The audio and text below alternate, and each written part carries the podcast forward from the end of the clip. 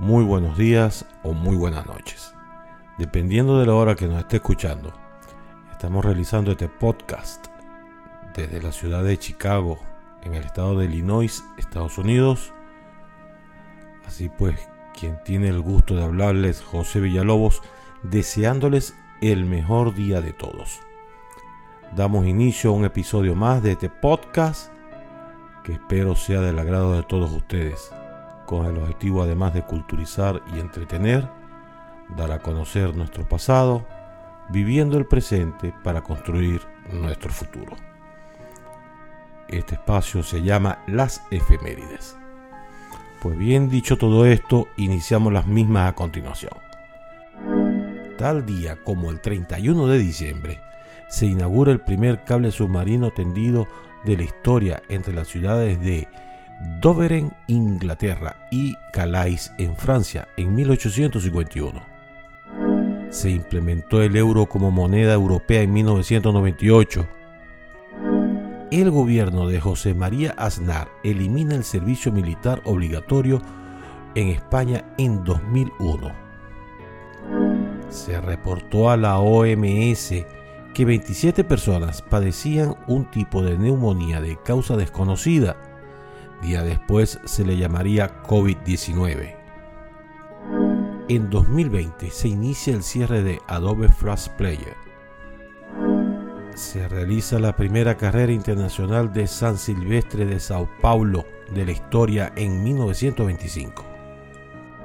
Nace Anthony Hopkins, en 1937, actor y director británico. Muere Natalie Cole en 2015, cantante estadounidense. Se crea en 1947 la primera oficina de identificación de Venezuela, hoy conocida como SAIME, siendo la cédula de identidad número uno perteneciente a Isaías Medina Angarita. Nace Donna Sommer en 1948, actriz y cantante estadounidense. Se inaugura la Avenida Bolívar de Caracas en 1949. Se transmite el último programa de El Show de Reni por la cadena venezolana de televisión conocida hoy como VTV, marcando el retiro de Renio Tolina de la televisión en 1973.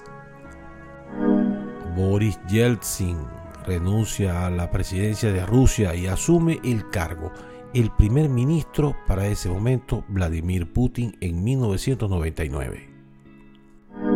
Estados Unidos entrega la administración del Canal de Panamá a la República de Panamá en 1999.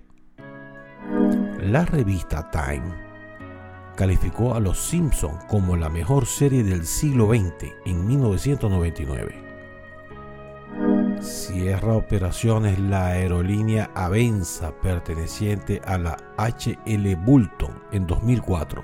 Fue una de las mayores compañías aéreas venezolanas de servicio nacional y cabotaje. Según datos del Banco Central de Venezuela, Venezuela cierra el año con una hiperinflación de 130.060.20% el año la más alta de su historia en 2018.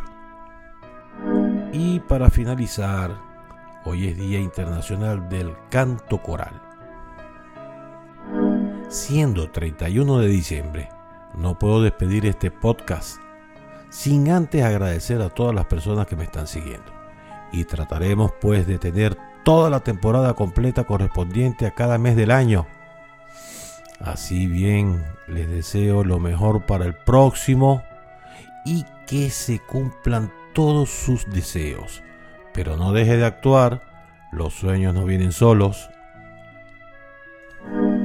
Así hemos concluido por el día de hoy, agradeciendo de antemano los comentarios y críticas para así ir mejorando día a día. Agradezco si pueden visitar mi página web www.pbweb.com